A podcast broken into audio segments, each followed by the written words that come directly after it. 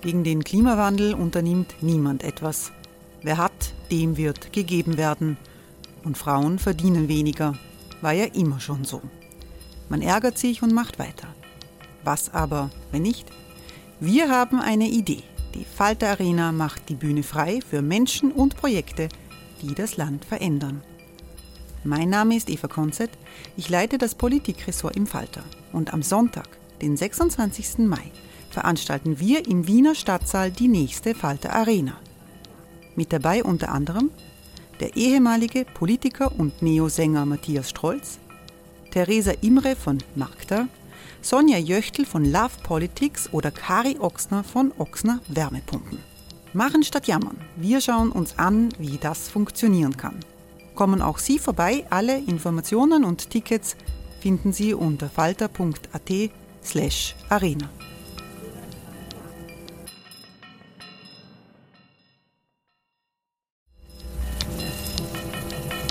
Falter-Podcasts werden durch Werbung unterstützt.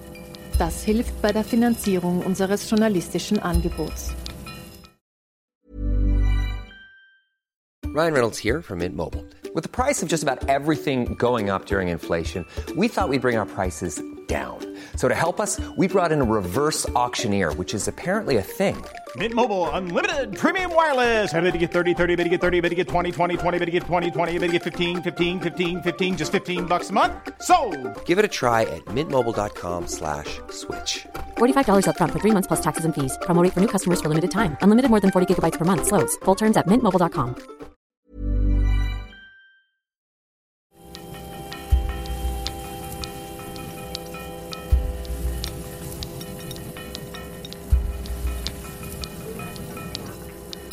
Sehr herzlich willkommen, meine Damen und Herren im Falter. Die Masken fallen, der Frühling kommt, die Pandemie scheint wie vorbei. Einmal mehr. Wir alle kennen das Gefühl der Erleichterung und wir kennen die Enttäuschung und Anspannung, die im Herbst darauf folgte. In Shanghai werden Menschen und ihre Haustiere in einem radikalen Lockdown eingesperrt. Der neue Tiroler Ärztekammerpräsident fordert in einem Interview, Corona wie eine Grippe zu behandeln, sollte im Herbst nicht eine neue gefährliche Variante auftauchen. Was haben die Lockdowns und die Maßnahmen in den letzten Virensaisonen wirklich gebracht? Welche Evidenz gibt es mittlerweile über die sozialen und psychischen Folgen der Pandemie? Und was heißt das alles für unseren Umgang mit dem Virus im Herbst? Darüber wollen wir in den nächsten 25 Minuten sprechen. Mein Name ist Barbara Todt und ich darf Sie durch die Sendung führen. Und dazu begrüße ich sehr herzlich meine Gäste. Gesundheitsökonomin Maria Hofmacher, willkommen. Tag.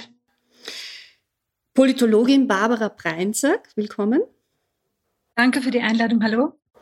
Public Health Experte Gerald Gatlehner, herzlich willkommen. Guten Tag. Und Modellierer Niki Popper.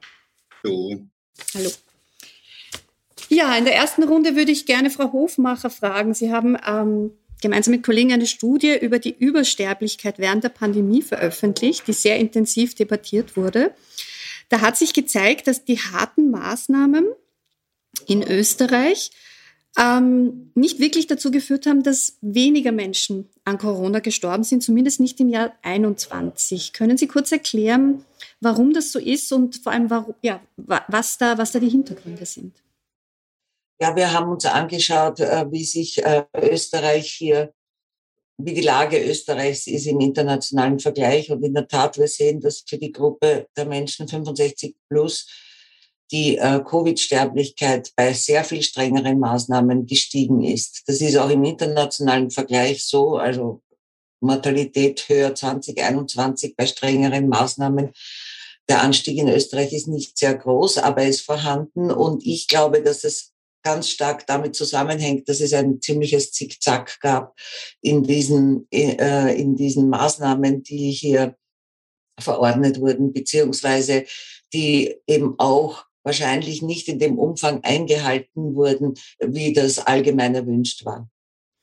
Ähm, das, das klingt jetzt aber auf den ersten Blick irgendwie paradox. Also obwohl die Regierung scharfe Maßnahmen verkündet hat, hat es nicht dazu geführt, dass ähm, die Menschen quasi sicherer waren vor, vor dem Virus. Liegt das vielleicht auch an der niedrigen Impfquote oder liegt das daran, dass Menschen sich vielleicht dann auch nicht getraut haben, rechtzeitig zum Arzt zu gehen oder ins Spital zu gehen, ähm, Vorsorgeuntersuchungen ausfallen haben lassen im Lockdown? Also was, was könnten da so die Ursachen sein?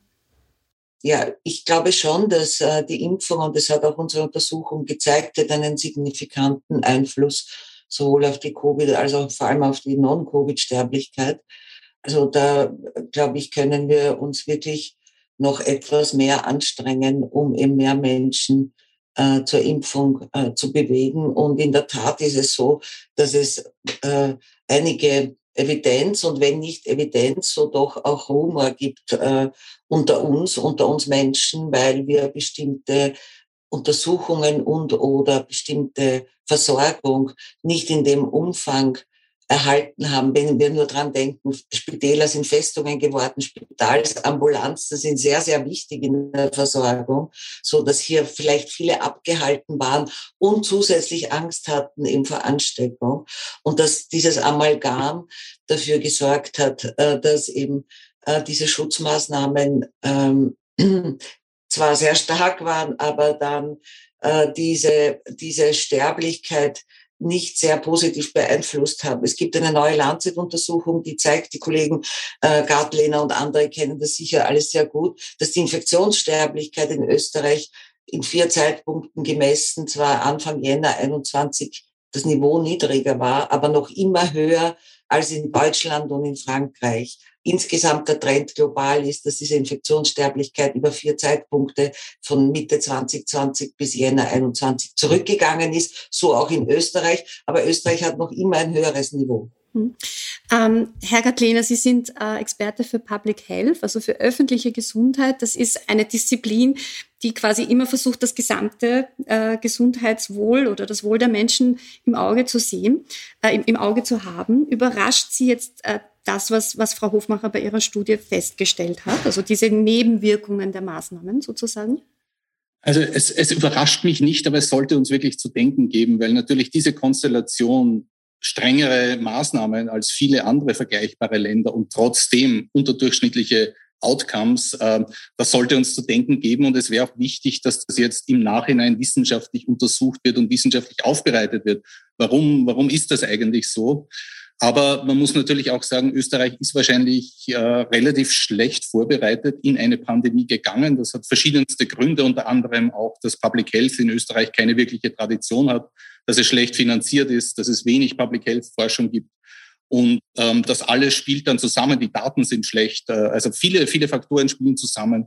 Und ähm, deswegen steigen wir auch nicht sehr gut aus. Und der Fehler für die Zukunft, den man jetzt schon ein bisschen erkennt, ist, dass es auch irgendwie keine Pläne gibt, diese Vorbereitung auf die nächste Pandemie, auf die nächste Epidemie auch jetzt zu treffen. Also die USA investiert jetzt schon 10 Milliarden US-Dollar, um für die nächste Pandemie besser vorbereitet zu sein. Da möchte ich jetzt auch nachhaken, weil Sie gesagt haben, die Daten sind schlecht. Also ich habe äh, auch ein bisschen nachgelesen. Ein, ein Experte von der Statistik Austria hat gesagt, also es ist quasi immer noch nicht möglich zu sagen, wer ist mit und wer ist an Corona gestorben. Und es gibt auch keine Datenlage dazu, ob jemand ähm, gestorben ist, weil er vielleicht wegen Corona-Maßnahmen zu spät behandelt wurde. Ist das, ist das korrekt so? Ähm, wie sehen Sie das? Und quasi welche Daten bräuchten wir denn, um eben genau diese Public Health Aspekte besser, besser bearbeiten zu können? Also der ähm, Kollege Popper kann da sicher viel mehr dazu sagen, aber, aber es ist wirklich so, die Daten werden in Silos erhoben, sehr viele Daten in Österreich, die man aber dann nicht miteinander vernetzen kann. Dann kommt schlechte Datenqualität oft noch dazu. Und dann in Österreich sehr häufig wird der Datenschutz noch zusätzlich vorgeschoben. Also andere EU-Länder, wie zum Beispiel skandinavische Länder, haben wesentlich bessere Daten, denselben, dieselbe Datenschutzgrundverordnung wie Österreich äh, und sind uns da um ja, wahrscheinlich Jahrzehnte voraus. Dann gebe ich die Frage gleich weiter an, den, an Niki Popper. Sie, Sie modellieren, Sie brauchen Daten, um quasi Ihre Modelle zu berechnen. Ähm, was, was fehlt? Welche Daten fehlen denn im zweieinhalbten Jahr der Pandemie immer noch? Ähm, ja, wurde im Grunde eh schon gesagt. Also ein zentrales Thema in der jetzigen Phase ist hier eben die Frage, welche Menschen sind hospitalisiert, ähm, wie, warum sterben Menschen, welche Vorerkrankungen es gibt. Allerdings ändert sich das über den Zeitverlauf. Also wir haben zum Beispiel sehr stark gekämpft, dass wir die Verknüpfung EMS-Daten, also Positivtestungen und Impfdaten bekommen. Warum? Damit wir in der Phase verstehen, wie gut das Impfen funktioniert. Auch das ist weiterhin wichtig. Aber im Moment ist das wichtig, was auch ähm, die Maria Hofmacher gesagt hat, eben zu verstehen, gibt es Übersterblichkeit, warum sterben Menschen, äh, was auch der Gerald Gattwiner gesagt hat. Und es fehlt halt in Wirklichkeit die Tradition. Also auch was Modellieren betrifft, wenn wir nicht vor zehn Jahren, ich kenne sowohl die Maria wie auch den Gerald jetzt, glaube ich, sicher mindestens zehn Jahre, wenn wir nicht sozusagen damals mit anderen auch zu modellieren angefangen hätten, hätten wir das nicht, weil äh, in Österreich hat das keine Tradition und hier wird auch zu wenig investiert. Ähm, eben was Public Health, was Health Technology Assessments, was Evidence-Based Medizin betrifft. Ähm, und das ist bei den Daten auch der Fall. Da kann ich allerdings sagen, gestern hatten wir Gecko-Sitzung und viele Leute fragen mich ja, warum tust du das an, dass du in Gecko sitzt? Ein Grund ist, weil wir dort wirklich versuchen, auf die Politik so gut es geht drauf zu drücken, um Daten zu bekommen. Und da passiert jetzt auch was. Also das heißt, da gibt's jetzt auch was eben ähm, die Register betrifft, was genau diese Daten betrifft, Bewegung. Es gibt jetzt in der AGES sehr erfreulich auch eine neue Stelle, die etabliert wird, was Daten betrifft. Das finde ich ganz toll dass das auch dort passiert. Und wenn wir da was weiterbringen, dann ist sozusagen jede investierte Stunde von uns allen aus der Wissenschaft eine gute investierte Stunde. Kurze Nachfrage, was ist der Zeithorizont? Also da passiert jetzt etwas, wird das für den Herbst schon ähm, schlagend ja, Sie können mir glauben, ich bin schon sehr lange dabei, ich mache das seit 15 Jahren und ich bin sehr vorsichtig, wenn ich sage, da passiert jetzt was, weil üblicherweise sage ich, schauen wir mal. Äh, ich habe das wörtlich auch gestern in der GECO-Sitzung der äh, Frau Generaldirektorin gesagt, ähm, auch mit einem Lächeln, wir, wir verstehen uns gut, aber ähm, also ich glaube in Wirklichkeit erst, wenn es wirklich auch operativ ist und wenn die Daten am Tisch liegen. Aber sagen wir mal so, ich bin positiv gestimmt und guter Dinge. Ähm, ich habe schon weniger glaubhafte Pläne gehört und weniger weit gediegene in den letzten Jahrzehnten. Frau Brein sagt, für die Uni Wien äh, begleiten Sie die Pandemie von Anfang an, ähm, auch mit einem Schwerpunkt sozusagen im sozialen, im psychologischen, äh, im psychosozialen Bereich. Äh, was zeigt sich denn quasi in Ihrer begleitenden Forschung, wie hat sich die, die psychosoziale Gesundheit im Laufe der, der Lockdowns und der, der Maßnahmen ähm, verändert? Also die, die, die psychosozialen Aspekte fragen wir an sich nicht ab, beziehungsweise das ist nicht unser Fokus, aber sehr stark geht es um politische Aspekte, um soziale Aspekte, um die Frage, wie sich auch Einstellungen von Menschen und ihr Verständnis ähm, der, der, der pandemischen Maßnahmen ähm, betreffen. Ähm, dazu möchte ich auch vorab sagen, dass man natürlich nicht den Fehler machen darf, ähm, Länder zu vergleichen bezüglich der Strenge der Maßnahmen, weil was, was wirklich einen Unterschied macht, ist ja nicht nur, wie streng die Maßnahmen sind, sondern auch, wie die eingehalten werden. Und das hat wiederum sehr viel damit zu tun, ähm, wie sehr Menschen den, den, den, den politischen Eliten, den Entscheidungsträgerinnen vertrauen.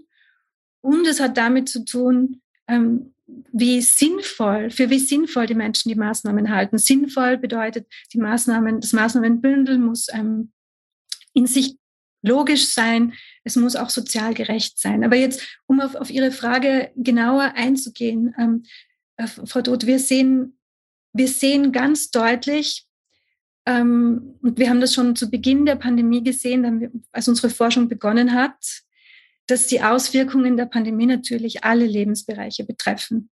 Also dieses geflügelte Wort, wir sitzen, in, wir sitzen alle im selben Boot, stimmt insofern, als es in den Leben der meisten Menschen das erste Mal war, dass fast alle Lebensbereiche, die Routinen in fast allen Lebensbereichen unterbrochen wurden und auch synchron, also zugleich mit allen anderen. Das ist schon noch ein besonderes, ähm, ein, ein, ein, besonderes, jetzt nicht im positiven Sinne, aber ein besonderes Ereignis, das passiert nicht häufig. Wahrscheinlich haben auch deshalb viele gedacht, jetzt, jetzt gibt es ganz viel Solidarität, das passiert uns allen gemeinsam. So, da beginnt, also da hören die Gemeinsamkeiten aber schon wieder auf. Ähm, wir, also ohne jetzt auf, auf die genauen äh, Ergebnisse in allen Bereichen eingehen zu können, dafür fehlt uns ja jetzt hier die Zeit, kann man die Haupterkenntnisse zusammenfassen mit einem, mit einer Vergrößerung der, der, der, der Unterschiede eigentlich. Also wenn man jetzt mit den materiellen Aspekten betrifft, kann man sagen, beginnt, kann man sagen, ähm, Ganz zu Beginn der Pandemie hat es schon Leute gegeben, die Einkommensverluste hatten, andere hatten Einkommensgewinne. Darüber sprechen wir relativ selten. Insbesondere jüngere Menschen waren von Verlusten äh, betroffen, Einkommensverlusten. Ähm, auch Menschen mit einem niedrigen formalen Bildungsniveau. Ganz wichtig, was die, die, die Gendergerechtigkeit, die Geschlechtergerechtigkeit betrifft, da sind wir zurückgefallen. Ähm, auch im ersten Pandemiejahr, es waren ungefähr ein Drittel der Väter, die mehr Zeit mit Homeschooling, mit Kinderbetreuung verbracht haben, aber es waren die Hälfte der Mütter. Es sind Frauen aus der Erwerbsarbeit ausgeschieden. Also das sind, wenn man es ganz kurz zusammenfasst, könnte man sagen, ähm, es sind Dinge in unserer Gesellschaft jetzt noch ungleicher verteilt. Und damit komme ich zu meinem letzten Punkt. Ich werde niemanden damit überraschen, wenn ich sage, das Vertrauen in das Pandemie-Management ist stetig gesunken ab dem Frühsommer 2020. Bis dahin war es relativ hoch. Aber die Solidarität wird allen, als allen Unkenrufen zu, zu, zu, zum Trotz nicht an sich gesunken. Ähm, sie, hat, sie hat ihre Form verändert, sie hat auch die Ebene verändert. Viele Menschen sagen zum Beispiel, ich fasse das jetzt etwas flapsig zusammen, mir reicht es, dass immer nur von uns Bürgerinnen und Bürgern eingefordert wird, solidarisch zu sein. Wir sollen das machen, wir sollen das machen. Die da oben sind nicht solidarisch.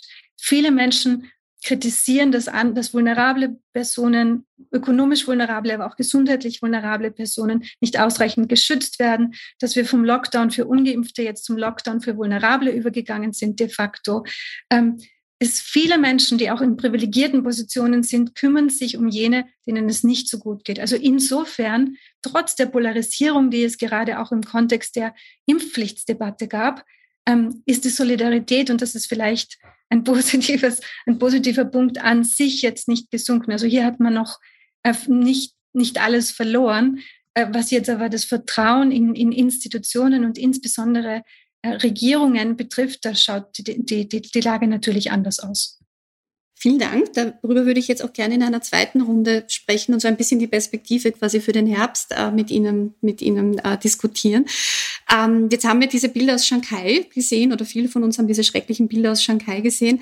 Ähm, dahinter steht ja so die Idee einer Zero-Covid-Strategie, also dass man diesen Virus quasi erdrücken kann und gegen Null ähm, ähm, pressen kann. Herr Popper schüttelt schon den Kopf. Die Frage an Herr Gadlehner wäre, ähm, ist das in Europa, glauben Sie, noch denkbar oder ist das, haben wir dieses Thema, können wir das abhaken, Zero-Covid?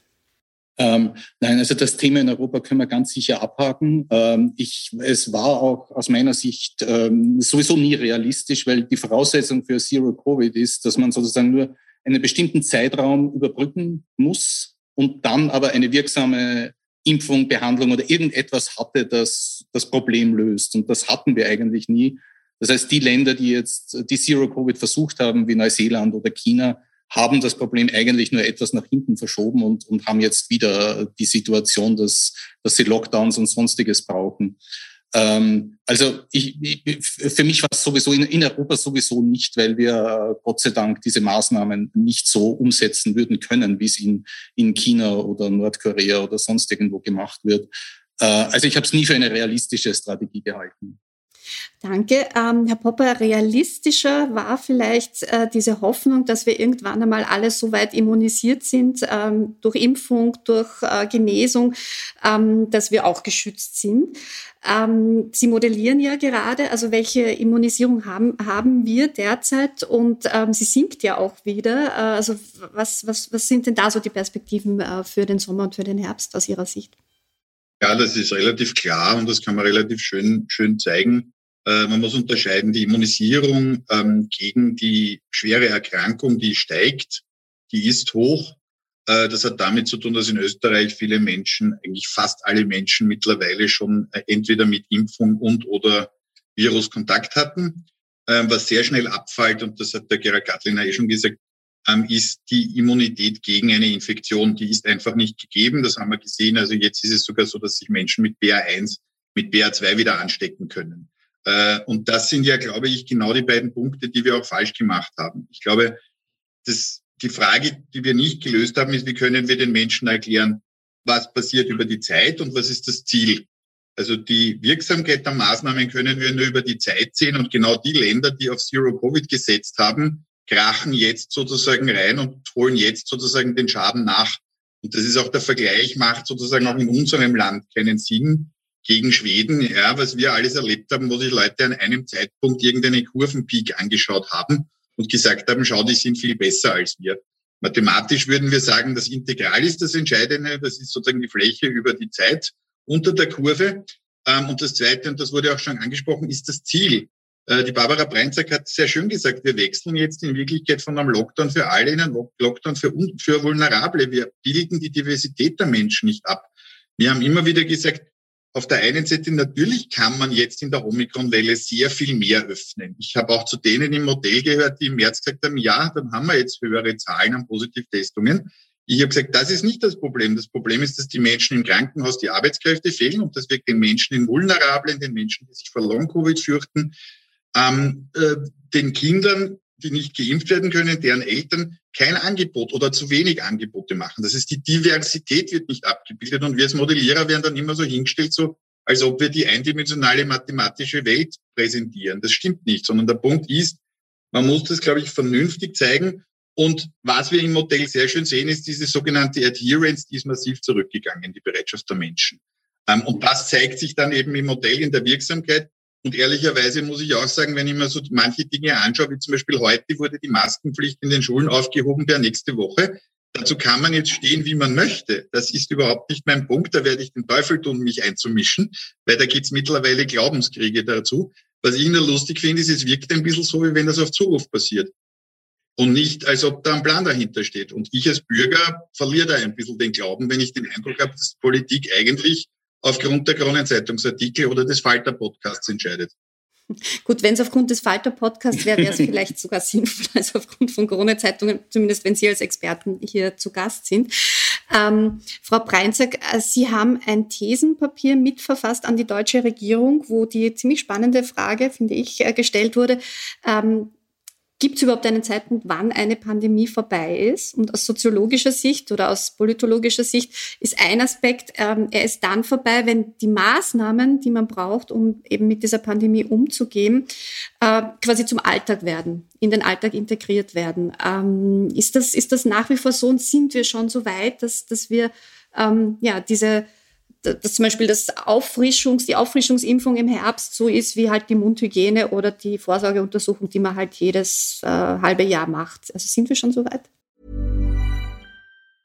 Hey, I'm Ryan Reynolds. Recently, I asked Mint Mobile's legal team if big wireless companies are allowed to raise prices due to inflation. They said yes. And then when I asked if raising prices technically violates those onerous two-year contracts, they said, "What the f*** are you talking about? You insane Hollywood ass." So to recap, we're cutting the price of Mint Unlimited from $30 a month to just $15 a month. Give it a try at mintmobile.com slash switch. $45 up front for three months plus taxes and fees. Promoting for new customers for limited time. Unlimited more than 40 gigabytes per month. Slows. Full terms at mintmobile.com. Also zum Teil kamen diese, kommen diese Debatten äh, und die Frage, wann ist die Pandemie vorbei, ja auch äh, aus einer, also mit dem Referenzpunkt äh, Zero Covid, solange es noch als denkmöglich von vielen erachtet wurde, dass man ähm, Covid ganz überwinden kann, äh, da war natürlich die Frage, wann die Pandemie vorbei ist, sehr aktuell und, und auch sehr äh, handlungsrelevant. Das hat sich aus Gründen, die äh, meine Vorrednerinnen und Vorredner jetzt erklärt haben, das wird heute nicht mehr so gestellt. Aber trotzdem stellt sich natürlich die Frage, wann wir wieder in eine in eine Normalität übergehen können, nicht genau in die alte, aber in eine neue Normalität. Und da finde ich die Ausführungen der Politologin Elvira Rosert sehr hilfreich, die sagt, ähm, wir fragen sehr häufig, wann wir Covid wie alle anderen respiratorischen oder Infektionserkrankungen behandeln wollen, aber eigentlich ist es die, die, die, die falsche Frage. Also wir müssen auch fragen, ähm, was haben wir aus Covid gelernt? Für die Frage, wie wir jetzt andere respiratorische Erkrankungen behandeln. Als Gesellschaft. Also jetzt nicht medizinisch behandeln, sondern wie wir mit ihnen umgehen. Und da gibt es einige Maßnahmen, die zum Beispiel Elvira Rosat, aber auch die Kolleginnen und Kollegen, die Sie jetzt angesprochen haben, Frau Todt, äh, und ich auch gemeinsam immer wieder vorschlagen. Also als allererstes muss man natürlich Sicherungssysteme stärken. Ich sage es immer wieder, Armut ist das der größte, Risiko, größte Risikofaktor, medizinisch und sozial. Also die, die Abschaffung der Armut, das muss das, das höchste Ziel sein. Ähm, die Stärkung von Infrastrukturen, nicht nur Public Health, aber natürlich auch. Aber es geht auch um die Stärkung des Gesundheitssystems. Wir, wir, ich glaube, viele von uns sehen, was jetzt im Vereinigten Königreich los ist. Wir, wir müssen diese Infrastrukturen stärken. Wir müssen aber auch Menschen unterstützen, da geht es um Kinderbetreuung, da geht es um Dinge, wo man sagen könnte, was hat das mit einer Pandemie zu tun? Das hat alles mit einer Pandemie zu tun, weil wenn die Menschen gute Unterstützungs- und Sicherungssysteme haben, können sie sich auch besser schützen vor, vor Infektionen, vor schweren Verläufen. Sie sind auch sozusagen, sie gehen in eine Pandemie oder sie gehen in die nächste Welle, wenn wir dieses unglückliche Wort verwenden wollen, mit einem besseren Gesundheitszustand hinein. Das, deswegen sind diese Dinge ganz wichtig. Und natürlich, und der letzte Punkt, weil es angesprochen wurde, jetzt die Masken wieder abzuschaffen. Also ich lehne mich jetzt mal raus und sage das, das ist einfach eine schlechte Idee. Das sind die Masken in vielen Orten. Jetzt ich klammer die Schulen aus, das ist komplizierter. Aber warum wir jetzt in, in, in Geschäften, im Handel, bei größeren Veranstaltungen die Masken abschaffen, wo wir doch eigentlich das uns zur Übung machen sollten, dass wir das in, in, vor allem in der kalten Jahreszeit generell tun, wo das Maskentragen jetzt nicht wirklich so schlimm ist. Aber es, es verwirrt die Leute, es ist Maske auf, Maske ab. Wir, wir haben jetzt gesehen in Wien, wo man in den öffentlichen Verkehrsmitteln wirklich schon sehr lange die Maske trägt, da halten sich die Leute dran. Es ist vieles auch Gewohnheit. Und was in Österreich jetzt gerade passiert, ist, dass man die guten Gewohnheiten wieder bricht ähm, aufgrund der Tatsache, wie Niki Popper das sehr schön gesagt hat, weil halt sozusagen die bestimmte Medien und Umfragen suggerieren, dass die Leute unter Anführungszeichen das nicht wollen. Also genau diese Dinge sollten wir eigentlich lernen. Und die, die Antwort auf Ihre Frage, Frau Todt, lautet, die Pandemie wird vorbei sein, ähm, aber es wird, es wird unsere Gesellschaft nachhaltig verändert haben, wie wir generell Infektionskrankheiten sehen, wie wir mit ihnen umgehen. Auch diese klare, klare Trennung zwischen Infektions- und Nicht-Infektionskrankheiten wird ja jetzt, ist ja so nicht mehr aufrechtzuerhalten, weil Infektionskrankheiten in der, in der Krankheitsetiologie vieler anderer Krankheiten beteiligt sind. Und das wird ja jetzt auch klar, auch mit Long-Covid leider. Also es wird nicht ein Zurück in die alte Normalität geben. Vollkommen. Aber wir werden nicht hoffentlich mit Lockdowns rechnen müssen und wir werden hoffentlich nicht mit so großen invasiven Einschränkungen mehr leben müssen, wie das bisher war. Das ist meine Hoffnung. Wissen kann ich es natürlich nicht. Aber das ist meine Vermutung und meine Hoffnung. Frau Hofmacher, jetzt wurden ganz viele Aspekte angesprochen, äh, eigentlich sehr breit. Also wir sehen die Pandemie, um über die Pandemie zu sprechen und quasi auch ähm, eine Art Zwischenfazit zu ziehen und daraus zu lernen, da müsste man eigentlich einen sehr breiten gesellschaftlichen Diskurs ähm, haben, der weit über das rein medizinische hinausgeht. Ähm, Gibt's den? Also ich würde jetzt mal sagen, den gibt's nicht, wohl auch, weil uns der Krieg in der Ukraine jetzt quasi die Köpfe wieder ähm, beschäftigt. Ähm, aber wo könnte es den geben? Oder gibt's den in der Wissenschaft zumindest? Also gibt's diese diese ähm, auch zusammenfassenden, rückblickenden, äh, ausblickenden Debatten in, in Ihrer Disziplin?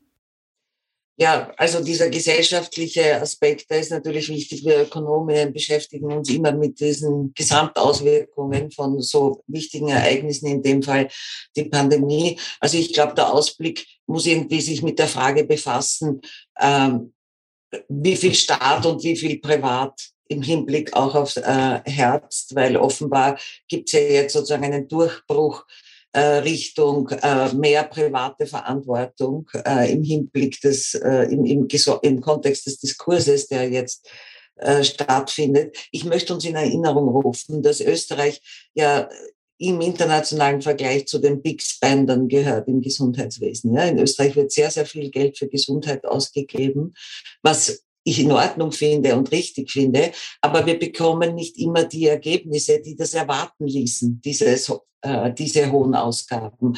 Und daran, glaube ich, müssen wir uns müssen wir uns orientieren, wenn wir einen breiteren Diskurs führen. Auch um das aufzugreifen, was äh, die Barbara Breinzack gesagt hat. Äh, es ist nämlich, glaube ich, keine Frage der Solidarität und Nicht-Solidarität, weil im System ist das ja angelegt. Wir zahlen Beiträge bis zu einer bestimmten Grenze und so weiter. Also diese Finanzierung ist ja sehr kompliziert. Aber aus meiner Sicht muss es darum gehen, dass ein Diskurs, ein gesellschaftlicher stattfindet, wo klarzustellen ist, dass die Erwachsenenbevölkerung von 18 bis 70, sage ich jetzt mal, ja, äh, in die Pflicht genommen wird, die Kinder und die Alten zu schützen. Was heißt das konkret? Also die Alten unter Anführungszeichen, Sie verzeihen diesen Ausdruck, ja. Konkret wird das aus meiner Sicht bedeuten, dass wir wirklich schauen müssen, dass diese Gruppe sich ähm, eben mit ihren solidarischen Ambitionen, die ja vorhanden sind, ähm, sich der, die, die Impfung geben lässt und äh, entsprechend hier auch die Boosterimpfungen äh, machen soll, damit dann im Herbst eben äh, durch diese Gruppe der Schutz für die anderen aufgeht, sozusagen Spillover-Effekte. Ja, äh, ich glaube, das müssten wir schaffen und das wäre aus meiner Sicht ganz dringend notwendig. In dem Zusammenhang ich habe noch zwei Punkte. In dem Zusammenhang würde ich meinen, dass wir wirklich die Impfkampagnen in einer Weise vorzubereiten haben, dass wir, dass Menschen beginnen zu rennen für die Sache. Ja, also sozusagen, dass wir lokale äh, Strukturen nutzen, um eben hier auch Überzeugungsarbeit zu leisten. Und in dem Zusammenhang, wenn wir jetzt über die Ausgaben nachdenken, äh, weil Österreich hat ja zur Pandemiebekämpfung sehr viel Geld ausgegeben, mehr als zwei Milliarden Euro, die aber nicht nachhaltig sind im Hinblick auf Investitionen in das Gesundheitssystem. Also Stichwort Personal. Wir müssen einen Diskurs führen über Arbeitszeiten, über Bezahlung und über die Ausbildung. Äh, und das ist alles im Paket zu äh, betrachten. Zusätzlich muss es die Debatte geben um die Vor- und Nachteile des Föderalismus in so einem Kontext äh, der Pandemiebekämpfung, weil ich sehe sehr wohl, dass es hier Verwaltungsversagen gab auf mehreren Ebenen. Das heißt nicht, dass sich die Menschen nicht bemüht haben, ganz im Gegenteil. Aber dieses, dieses Abstimmungsgewebe hat einfach nicht funktioniert. Und die, diese gesamte Pandemiepolitik war in einer bestimmten Weise geschichtsvergessen. Und das kritisiere ich sehr. Dann hoffen wir, dass es bald nicht nur bessere Daten gibt, sondern auch ähm, mehr Debatten darüber, was gut und was nicht gut gelaufen ist. Das war ein Falter-Talk über Pandemiepolitik. Ich bedanke mich sehr herzlich bei allen, die dabei waren. Noch mehr Reportagen, Analysen und Interviews zum Thema lesen Sie jede Woche im Falter. Abonnieren Sie uns. Ich darf mich verabschieden. Bis zur nächsten Folge.